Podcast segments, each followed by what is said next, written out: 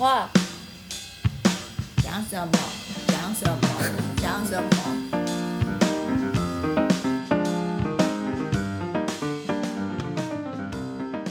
各位听众，大家好，欢迎收听《Sky in the World》再一次的播出。好，我们今天是博士闲聊的单元，我们非常的荣幸。哈，今天呢有一位听众来参与我们的录音，好感动哦！我们终于知道我们有听众，而且听众会跟我们互动之外，还来参与我们的录音。我们不是在这边自嗨，我们是真的有听众的。哦耶！明明你的听众就在四面八方，对啊，你明明就常常碰到听众把你认出来，在那边装，实在是哎，对我从来没有想过，podcast 也可以让人家经由声音认出我，哎，我觉得超酷的，哎，那是因为你的声音很好听啊。我朋友就是听了那个我们 podcast 的，他只跟我说，说你们组长声音好好听哦。组长是一个原住他民，他是他是队长，小鸡的声音也超好认的啊，应该也会有人认出你吧？可是不好听啊，不会啊，我觉得很有特色，很棒呀。那我妈还蛮喜欢的。感谢是要这样的感谢声音谢谢谢谢谢谢的这样听吗妈妈。土鳖的声音也超好听的啊，超有磁性。好，Anyway，我觉得超酷的。对各位编辑们，给自己一个爱的鼓励，就是我们已经做的很不错了吼。那的确有一些影响力。对，好久没做这个了，我刚才差点忘记。不 是什么一二一二三一二三四，最后是后后还是后面即兴发挥还是黑后？算了，我们年纪这样都出来了。而且我们现在这个年纪的 range 很大，今天参与录音的人数真是非常的壮观，包含了我们最年轻的的蔡编。蔡编，你知道什么是爱的鼓励吗？哦，我知道啊，你要不要来表演一下？一二一二三一二三四后黑，妈呀！好，那今天呢，我们的主题是求编问补，求助的求，对不对？不是说我们有一个新的编辑叫求编吧？不是不是不是有一颗球的球，求神问卜，我们是求编问卜这样子。为什么要这么说？今天的这一集的主题，就是因为我们这一位听众提他在这个 IG 上面呢丢了一个问题，非常用心的书写。然后在我们的编辑群里面就引起广大的涟漪，这样每个人都非常想要全心全意的给他很多的建议，简直无法用手打字打给他，所以直接录一集让他听到所有编辑的这个意见，这样子。所以，哎，就邀请这一位听众题来参与我们的博士闲聊录音，没想到他竟然就答应了，我们觉得好开心呐、耶！那今天参与录音的编辑一样有意大利的小鸡。嗯，这么开心，这么久没录音的，整个精神都好了。首先一来是因为很久没有录音，二来是因为我要讲一件尴尬的事。刚刚墙边在介绍说，我一方面我的那线上游戏我们正在打怪，然后就是场边讲完的时候，我们刚好打赢了。什么啊？你那个不是要照顾后宫嫔妃，为什么还要打怪？就跟你讲，皇帝很忙啊。皇帝除了后宫之外，我们前朝也是有很多事情的。你们都只注意到后宫嫔妃的事时时候，都没有注意到我平常也是要上朝，政务很要打。江山。对，没错。对不起，完全歪楼，大家回来。好，那我们还有法国的豆豆，Bonjour tout le monde，好，还有这个现在是在泰国吗？在在泰国泰国的 V 边。萨萨瓦迪卡，我只是讲这句而已。你看 V 边在哪里，我们都要先想三遍才会知道他现在在哪。周游列国的编辑是不是很酷？我们还有这个呃捷克的土编都不离颠，都不离颠，没有变，还是都不离颠。啊，我们当然还有这个美东的海边泰港后矮黑海边 Catherine，，Yeah，就是这么长的名字。客家 fit 英文，还有海边中间是中文。然后我们今天呢，还要非常的欢迎我们的文字编辑哈蔡编。大家好，我是蔡编，然后我现在是清大生科系四年级，现在是在做乌贼的行为，然后之后会做斑马鱼的神经。毕业之后想就是直接申请博士班出国这样。非常的酷。这边呢，就埋一个小小的梗，蔡编所做的研究跟他现在读的学校，各位有慧根的听众们。应该就会知道我们未来会访问到什么样的人物了。好哦，那再来呢，就是我们今天最重要的贵宾，就是我们的听众 T 来跟大家打声招呼。Hello，大家好。我大学背景其实是墙边的小学弟，也是以前的续产，后来改名叫动物科学系。那后来我转到人类医学，比较专精的是在呃人体代谢的部分，那专攻是脂肪细胞内部的一些 pathway 的变化。目前的话是在努力申请国际的博士班的路上，当然就是遇到很多困难，所以 今天有点受宠若惊，很开心的可以来这个节目跟大家分享一下我的一路上的血泪史吗？也可以接受 各位编辑们的建言，实在是很开心，也很紧张，真的很紧张。欢迎欢迎对欢迎来玩。哎，我很好奇耶，那个研究脂肪，然后人体代谢是研究减肥吗？减重是一个项目，然后当然会牵扯到糖尿病啊，或者一些高血压、高血脂之类，癌症也是一块。然后还有像之前阿当哥提到的关于免疫的问题，也是在近期大家会在肥胖领域上面很很多会去去研究的方向。这应用那我要问，我要广问问题，快点！阿当哥好讲的是真的吗？喝酒真的对于脂肪细胞代谢这么严重吗？嗯，其实我我觉得我蛮认同他的看法。就是对你这么大期待，你居然这么认同他？小吉，你最近喝的很多吗？最近是年末的派对啊，大家都在喝。对啊，圣诞节怎么能不放纵一下呢？OK 的啦，之后再说。那我们就来请 T 同学来亲自来说明一下他的问题是什么。编辑们，其实我觉得大家都蛮厉害，就是申请上面常常会听到大家很就是托福什么考一考，然后呃申请学校丢一丢，哎，大家就这样扑通扑通一关一关过就去了。跟青蛙一样吗？对啊，对对对，这是这可能是我觉得我们在网络上搜寻资料的时候，常常会看到，就是诶，大家就是这样一关两关过。我自己开始用的时候，其实觉得每一个关卡对对我来说都是一道墙，就是非常不好过的门槛。你要先从英文检定开始，我相信很多硕士生回到那种纸笔上的考试的时候，大家都会觉得蛮痛苦的。对我来说，我的硕士训练，大家都会说，诶，这个东西没有一定的答案，那我们来讨论，来 debate。但是回到那种纸笔的测验的时候，确实是会是一种 stress。那当你好不容易考过了之后，那再来下一步就是说，你要找什么样的题目，哪哪一个领域会是你喜欢的？当然有人已经想好了，我也是花了一点点时间去继续摸索，到底要是继续做硕士班的题目，还是我要另辟一个另辟蹊径，找一些不同领域的东西，开始一间一间的这样研究。然后研究完怎么样去寄信给老师，怎么样让你的 CV 有吸引力，让老师愿意回你。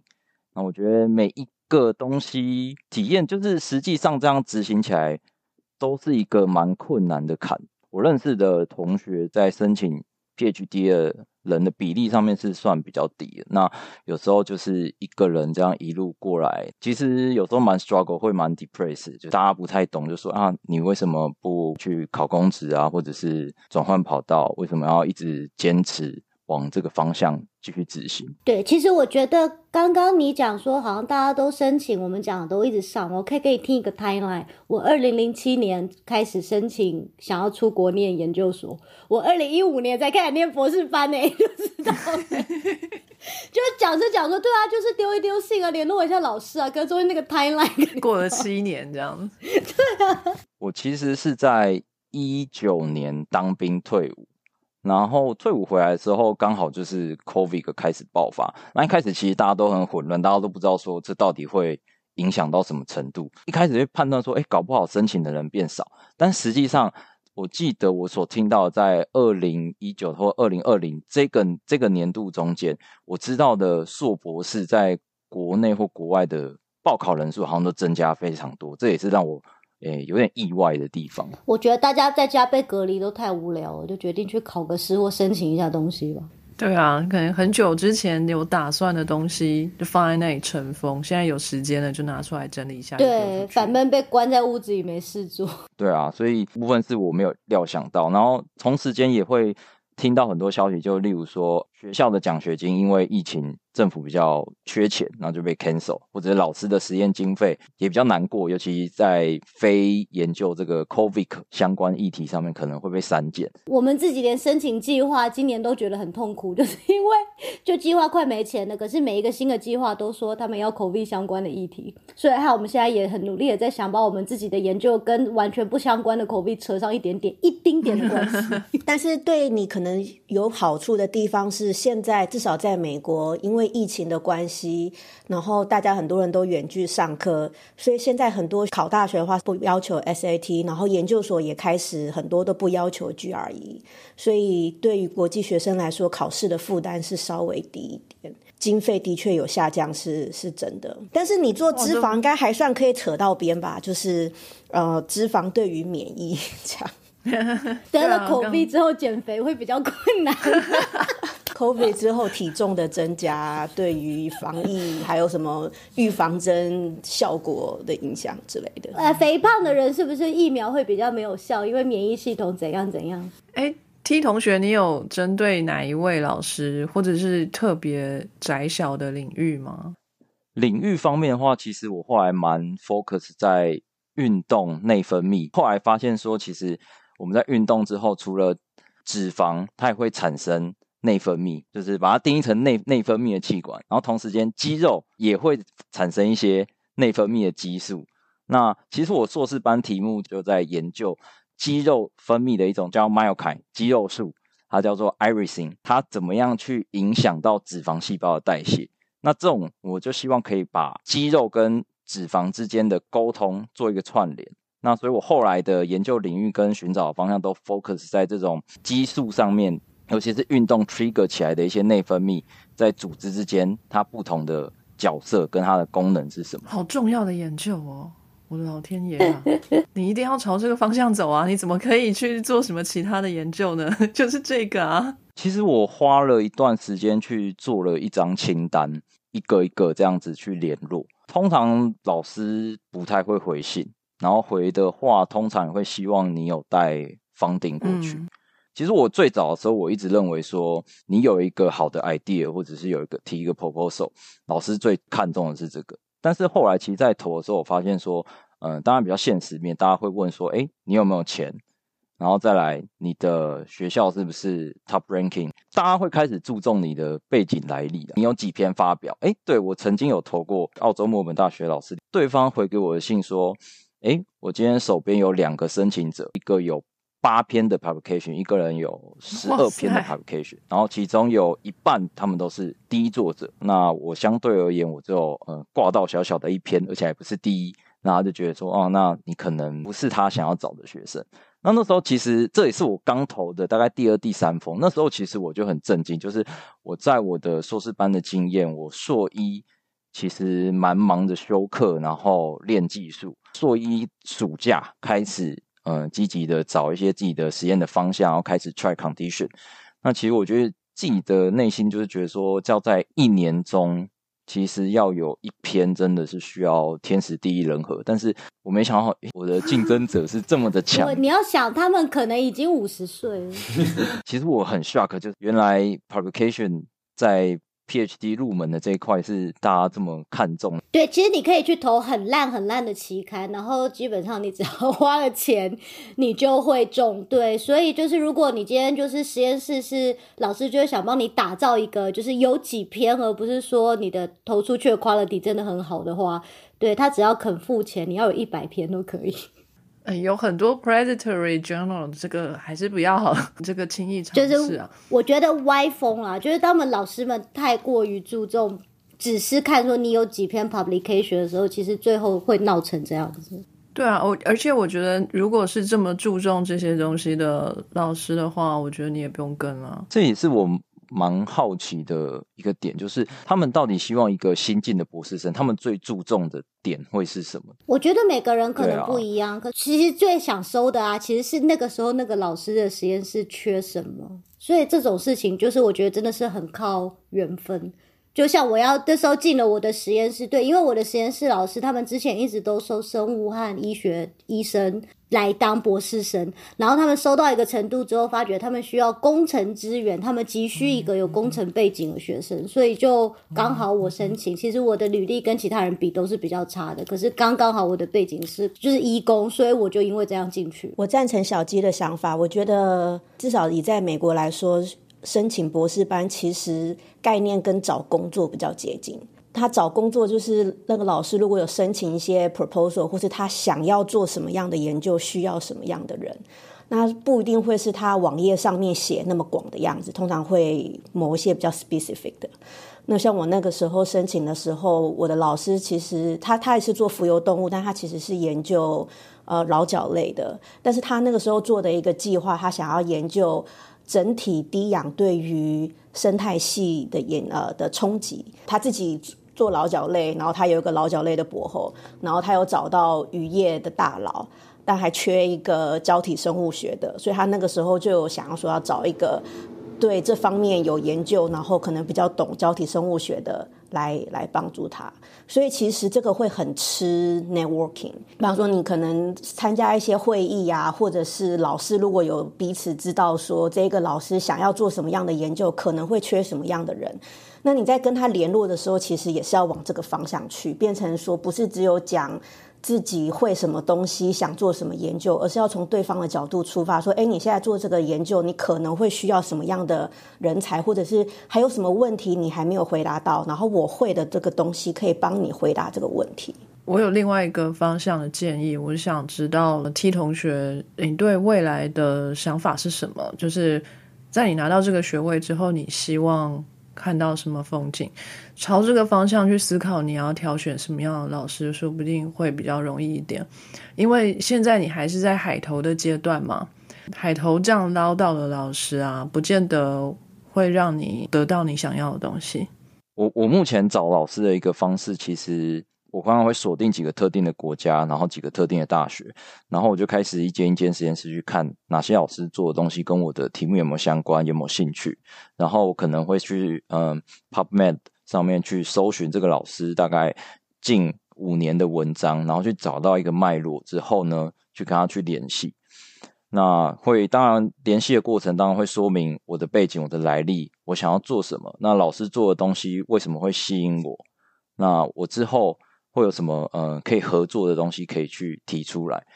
但是就是实验室他们真正想做的东西，要怎么样去知道，要怎么样去涉略到这个相关的讯息？当你不认识这个老师，或者你手边没有资源可以去嗯向他的助理啊，或者是同学去打听的时候，怎么样去知道这些消息呢？就是比起他发表的东西旧的嘛。我觉得比起他发表东西，你去看这个老师，他现在手下他他申请到的经费有哪几个？你去看他申请到的那个经费的抬头是什么？也会通常就是在学校的官网或者是实验室的网站上面，每一个方面都会去摄取，要花一番功夫啊。通常我写一封信给老师，我通常可能会花那至少一个礼拜，我大概研究一下实验室的脉络，他最近在做什么，他之后的一些相关就是背景，我可以找到的东西，我会去搜寻。家父宝宝也是研究领域，所以他有知道这方面的东西，他就会觉得说，哎，为什么我一封信要花这么多精力去？他会觉得说，可以短时间就是大量的把我的 CV 一些东西是可能丢个二十封、三十封，但是我自己的经验跟我的想法，我就觉得说，我要去跟老师解释说我为什么有兴趣，跟老师的题目为什么吸引我，然后所以我会花很多时间在研究，然后这时候中间就会有一些冲突，就会就会常常就是说，你为什么？呃，眼光那么小，为什么不多散布机会？有丢就有机会，这也是我中间会有一个拉扯的部分。哎，其实我比较同意爸爸那一边呢，因为我会觉得你一开始的确就是花了很多很多精力在这一个老师身上，可是这个老师他也许完全没有缺，就算他对你很有兴趣，他没有钱，他没有位置的时候，他也是没有办法招学生的嘛。所以我会倾向于我先。海投就是我先把所有有可能的人，我都先我先用一个 template 自己自我介绍。我觉得一般人他们需要看到讯息，我先全部写好丢出去，然后附我的 CV，然后再看有谁会回信，因为我记得那时候想要进华盛顿大学，我就只确定我想要在华盛顿大学找到一个位置，所以我那时候就是从我网络上可以找得到的，我觉得可能跟我有关的，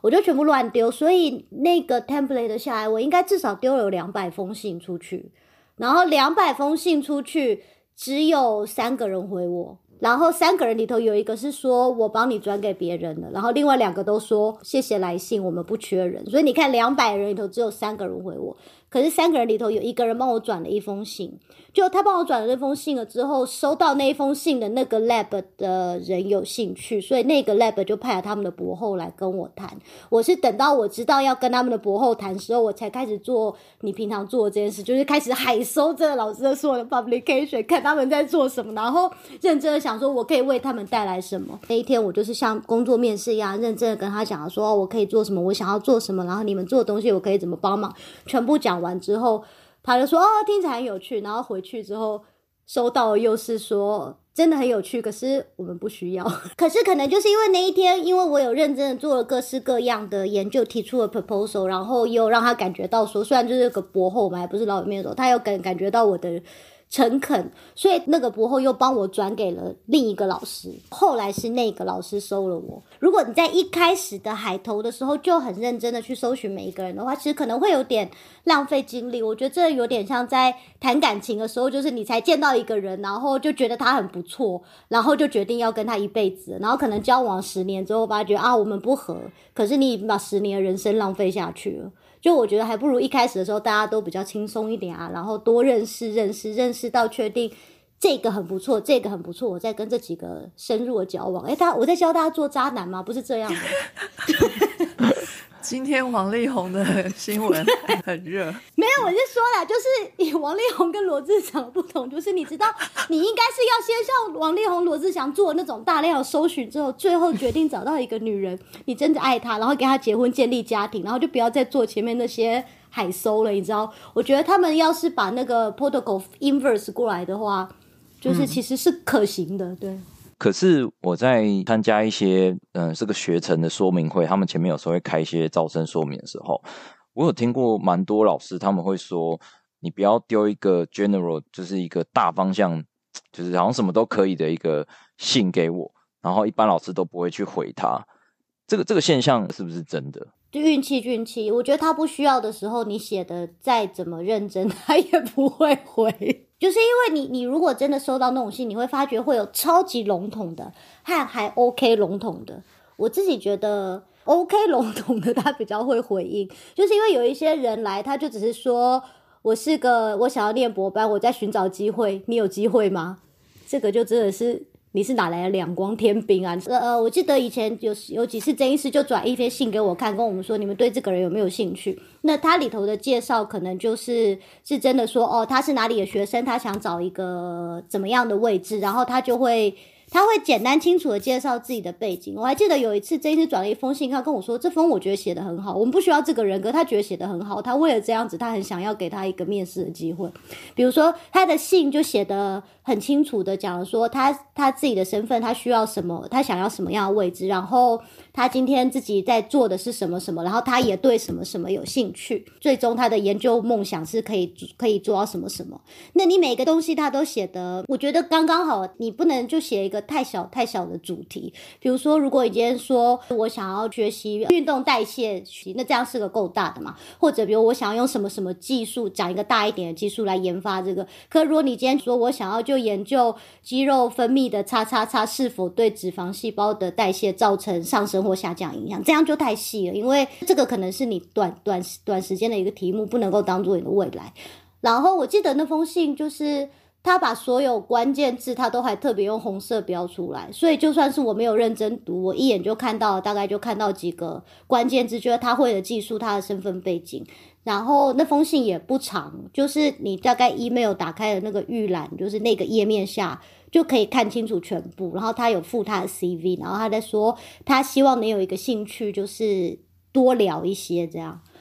那我自己会觉得这一封信，我就会觉得看了很很舒心，因为他把该写的东西都写得很清楚，然后他想要什么，还有就是看起来就是个逻辑清楚的人，我就会觉得诶，这一封很好。这样，我想要分享一下，就是其实这个找博班啊，或者是找工作，至少在美国来说是非常重视 networking 的过程。这个关系的培养会需要很早就开始。那如果以在台湾来讲的话，有两个部分，一个是跟这些老师联络的时候，有没有可能从你的老师，你现在的指导老师帮你推荐一些，就是帮你引荐一些可能知道一些讯息的人。然后再来就是你去参加会议的时候，可以锁定这一些你想要有兴趣的老师。那再来就是自己主动出击的部分，因为如果说要收博士生的话，其实是老师要养你很久，有点像求婚，就是还不认识就马上说你有没有工作机会，你要不要你要不要养我五年？对方的这个要冒的风险非常的大，所以当然被拒绝的程度就会很高。那我会建议说，就是我最近嗯。换一个新工作的心得，因为这个我最近的这个新工作是 consulting，然后基本上是要自己去找找 client、找 project 的，所以要做很多的 cold email。然后我就发现，根据我之前申请博士的经验，那个 title 的部分啊，如果是说呃我要呃我要某个职位，或者是说我想要当博士生，你有没有缺？像这种从自己的角度出发的。对方几乎都不会回，点阅率最高的都是要从对方的角度出发。比方说，呃，就对什么什么有兴趣，然后那个有兴趣就是对方正在做的主题，或者是他找到的 project。因为每个人最有兴趣的都是自己想要做的东西，所以你写说对什么什么 project 有兴趣，这点阅成功率还蛮高的。然后接下来的 email，第一封 email 的目的其实不是要拿到这个位置，而是要 networking。因为就算那一个人他本身没有位置，但他有有可能知道谁有，所以第一封 email 的目的其实是 networking，而不是直接拿到位置。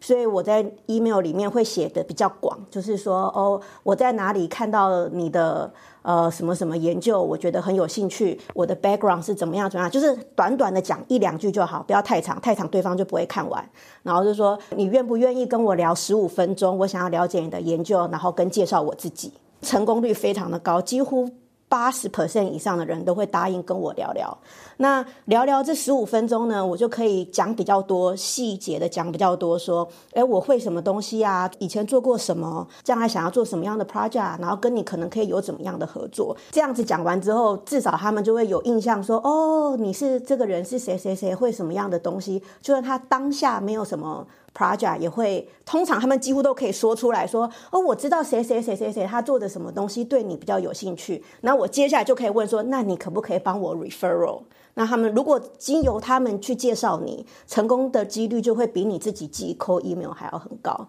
那只要每一个人有跟你讲话，愿意给你一两个名字，就会知道很多。呃，内部的讯息，至少以美国来讲，很多他们收博士生跟博后生都不是都贴在网络上面，然后收陌生的学生，很多都是很久很久之前，呃，别人介绍的啦，或者是以前有在实验室工作过的，或者是之前在会议上有谈过，就是他们都已经铺路铺了一段时间，然后他心里面已经有个想法，说他要呃找什么样的人，或者是找可能是谁，那最后贴上去只是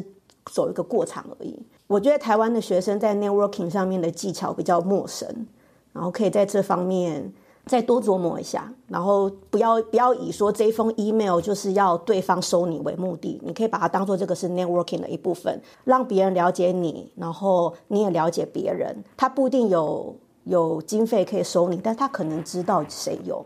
之前有一个老师是建议我可以从学生开始，就是寄信给他的学生，然后稍微问一下实验室内部的状况，再请那个学生介绍另外一个人，呃，就是这样子一个介绍一个，你到最后就会绕回同一个人，就会整个 networking 都建立起来。呃，我自己的经验是，如果你要出国嘛，那其实台湾有一些的奖学金可以申请，然后另外那个国家也会有一些提供外国人的奖学金。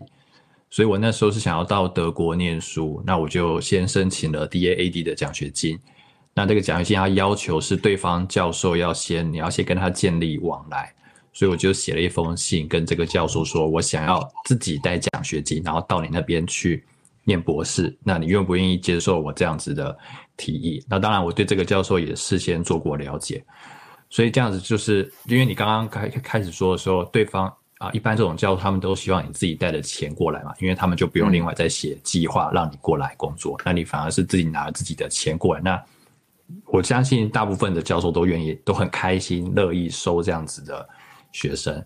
那所以，我用这个方式开始跟这个德国的教授建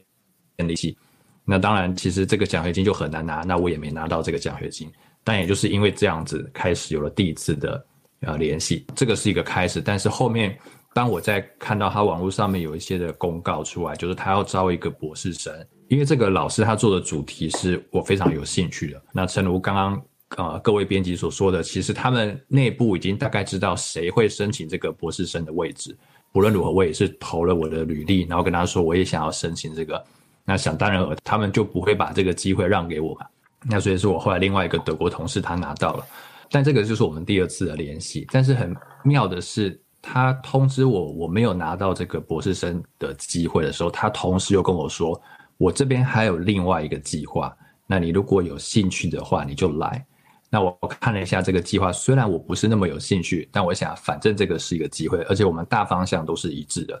所以我就答应他说好，那我就申请你跟我讲的这个另外一个这这个机会。那但是我其实那时候在网络上我还收不到这方面的消息，过了几天之后，我才在网络上面看到这个消息的公告。那我但是我已经先跟他说我要申请，所以。就这样一步一步建立起联系，然后最后他就跟我说：“那那你就来吧，然后我们来面试一下，来聊一下，然后看看状况如何。”所以我觉得是你可以用一些的管道，然后啊，我自己的经历是我是针只针对某一个实验室，针对这个老师，然后进行跟他就是啊想办法到他那个实验室去，那就这样来来回回算是三次吧，那最后就是获得了跟他碰面的一次机会，供你参考。各位编辑讲的都很好哎，我我提供一个从就是老师这边的一个看法。如果今天是一个一个教授，他今天要找房顶嘛，那他在写计划的时候，他就会想说，呃。今天这个计划有哪一个部分是需要人力的？然后，如果他在心里面之前就有接触过你，然后知道你是做哪一方面的东西，他这个时候就会 match 起来，然后就可能会真的会主动去找你，或者是说你正好这个时候也给了他一封信，他就会。就是突然灵光乍现，这样，哎，这个人好，蛮适合，就会就会跟你说。所以，如果现在是处处碰壁呢，先不用着急，就是等于算先埋下种子啊，希望以后会有结果。这样，我觉得像海边提到 networking 是呃蛮重要，然后也是跟我之前的呃策略不一样，就是我以为。嗯，外国人讲话都就是 email 要很直接、很简洁，所以我的 email 的至少 title 的部分，我一定会是打说，嗯，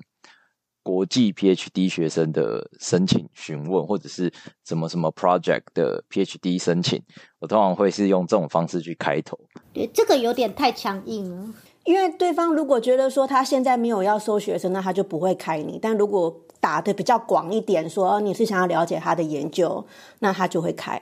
这个这个是真的蛮不错 idea。然后第二个的话，台湾这边的房顶的部分，之前有研究，那不外乎嗯最常见的可能是公费留学。那其实我自己的话，我是嗯有想说想要在国外上面发展，那所以当初是没有考虑公费。不过有另外一个留学奖学金，然后当初有去研究的时候，我发现说留学奖学金的申请的嗯。它的前置条件是你必须要收到这个学校的 admission，要学校愿意发给你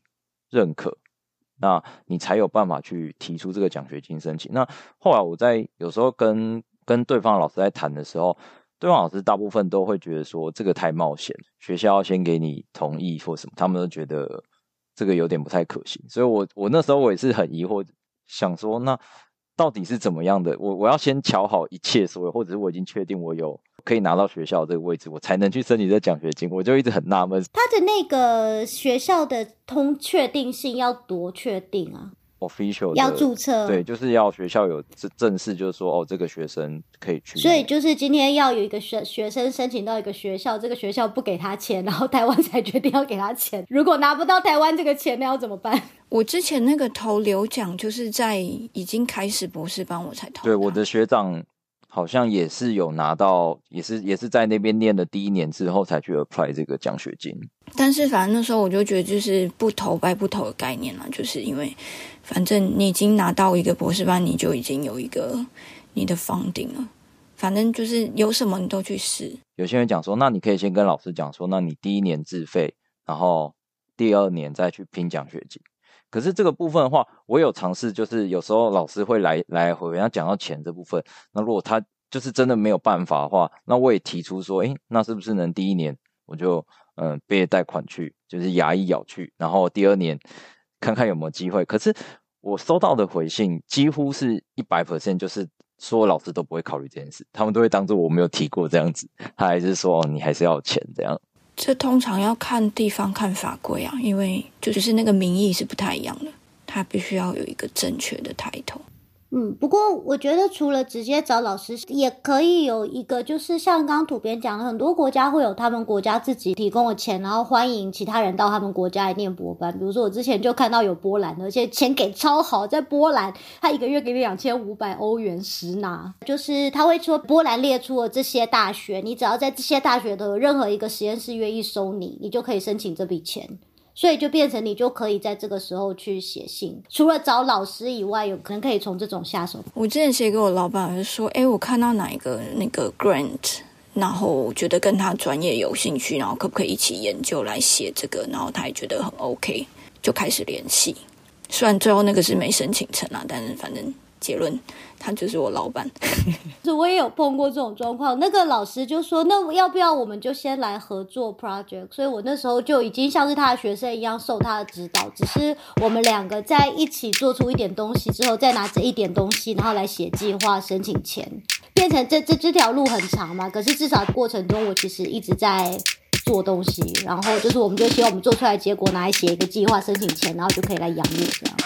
非常感谢各位听众的收听和支持，特别要感谢各位赏杯咖啡的朋友，在 First Story 上的 Costy Lover、Jane 以及匿名赞助者 p a t r o n 上的 Yi Chen Wu Newton、Catherine、Evan Wang、Eddie Hu、E 圈 Wu、Elliot Ferret、Adam Joe、Ernest、Nikki Hu 以及 Howard Su。Sky in the World 在各大 Podcast 平台都能收听得到，Anchor、SoundOn、Spotify、Apple Podcast、KKBox 都能搜寻得到 Sky in the World 的节目。另外，Sky in the World 也会在脸书页面以及 Instagram 上分享科学家的八卦、科学新知，还有编辑们的日常给大家。有任何问题以及意见，都可以在各大平台上留言，让我们知道。我们将竭尽全力为您寻找答案。欢迎追踪分享 Sky in the World，让更多人知道有趣的科学哦。别忘了还有下集哦。